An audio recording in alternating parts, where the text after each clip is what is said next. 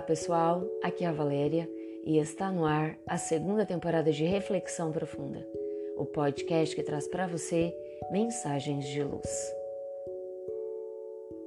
O sentido da vida.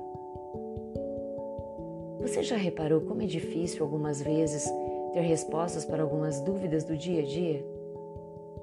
Ter respostas para essas perguntas que nos surgem quando estamos na fila do supermercado, ou escovando os dentes, ou parados no sinaleiro dentro da condução? Você já não teve essas perguntas que um dia, sem pedir licença, entram em nossa mente e ficam rondando, rondando, até que desistimos delas ou as guardamos no fundo, bem no fundo do baú da nossa mente? Quem de nós já não se perguntou por que nascemos em situações tão diferentes? E quantas nossas capacidades Será que Deus nos criou assim tão diferentes uns dos outros? E por que Ele permite haver uns na terra com tanto e outros com tão pouco? Ou ainda, porque pessoas boas sofrem, passam por provas, por dificuldades, dores? Se Deus é soberanamente bom e justo, se Deus é na profunda síntese do evangelista amor, qual a razão de tudo isso? Qual o sentido de todas essas coisas aparentemente tão incoerentes? Na verdade, quando essas perguntas nos surgem, é nossa intimidade buscando respostas para o sentido da vida. São perguntas que a filosofia vem se fazendo desde há muito e que refletem o anseio que cada um de nós traz na intimidade. Afinal, qual o sentido da vida?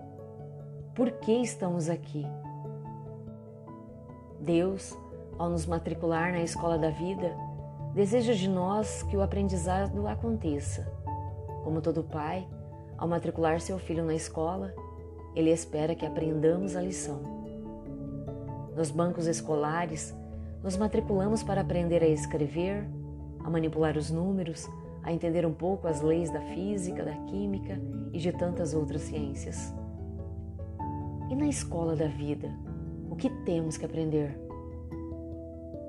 Jesus, no seu profundo entendimento das leis de Deus, foi firme ao nos ensinar que o maior mandamento da lei do Pai é a do amor.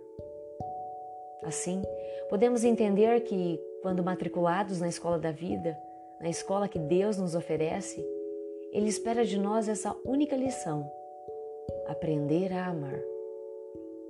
Dessa forma, Todas as oportunidades que a vida nos oferece são oportunidades para aprendermos a amar, seja na situação financeira difícil ou no físico comprometido, estão aí para nós as melhores lições para amar. A doença que nos surge de maneira inesperada é o convite à resignação e fé. O chefe difícil, intempestuoso, nos convida à compreensão. O filho exigente é a oportunidade da paciência e do desvelo. O marido tirano, a esposa intransigente são os portadores do convite à humildade e à compreensão.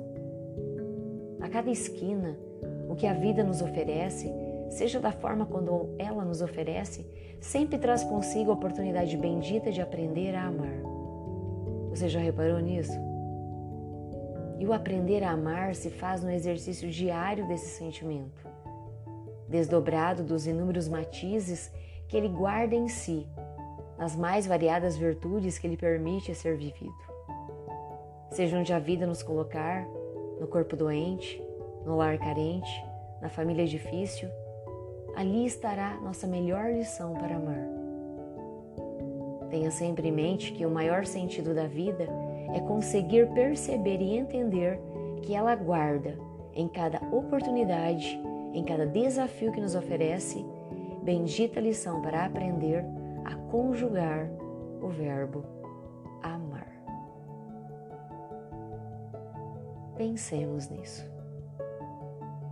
Fonte, site Momento Espírita. E assim, chegamos ao final de mais uma reflexão profunda. Gratidão pela sua companhia, grande abraço, fiquem com Deus e muita luz no caminho de vocês.